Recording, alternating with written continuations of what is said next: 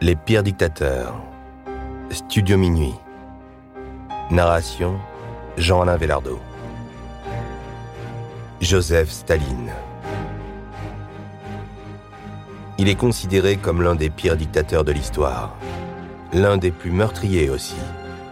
Acteur majeur de l'histoire contemporaine, Joseph Staline est réputé pour avoir vaincu Adolf Hitler, mais aussi pour avoir inventé les goulags. Modernisateur de l'URSS, celui qui a été l'homme fort de l'Union soviétique pendant plus d'un quart de siècle est né le 21 décembre 1879 à Gori, en Géorgie. Son père, cordonnier, meurt dans une rixe en 1889.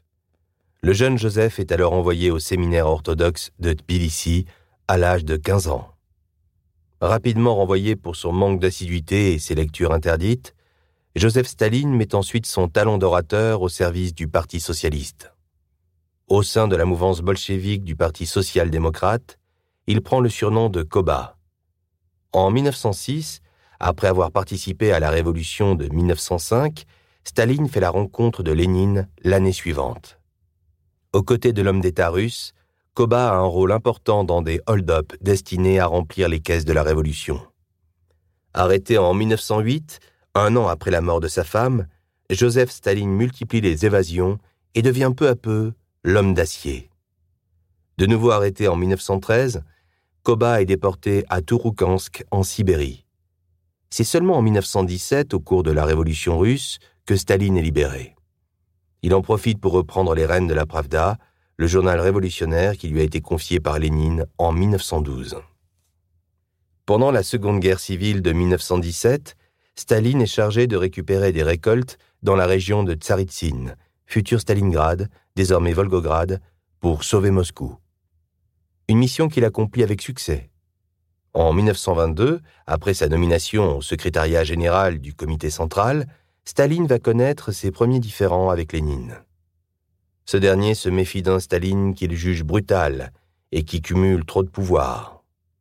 Après la mort du dirigeant historique de la révolution bolchevique en 1924, Koba élimine ses adversaires les uns après les autres. En 1929, Joseph Staline devient le guide du peuple et amorce le culte de la personnalité. Durant les premières années, le nouveau dirigeant de l'URSS instaure les goulags, où sont entassés les ennemis du régime. Des milliers d'opposants sont déportés puis exécutés alors que la grande famine de 1932-1933 fait des millions de morts. Au fil des années, la grande terreur s'installe et un système totalitaire se met en place. À la fin des années 1930, entre 600 000 et 700 000 personnes auraient été exécutées, alors que l'URSS compte entre 5 et 10 millions de prisonniers politiques. Dans un contexte international de plus en plus tendu, avec la montée en puissance de l'Allemagne hitlérienne, Staline engage l'Union soviétique dans des négociations avec le régime nazi.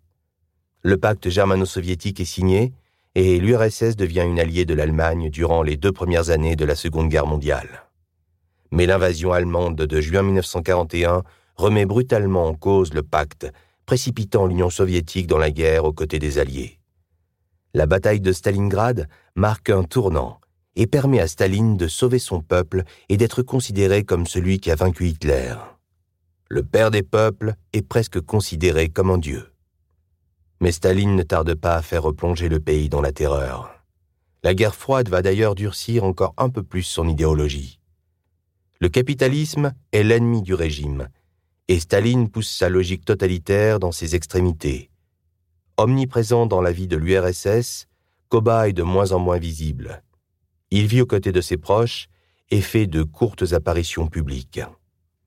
Le 5 mars 1953, Joseph Staline est victime d'une attaque cérébrale. Les funérailles de Staline sont grandioses, à la hauteur du culte de la personnalité cultivée de son vivant.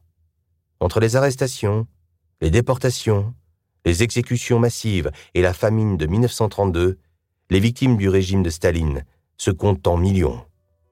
De quoi le comparer à Adolf Hitler, l'autre bourreau totalitaire du XXe siècle.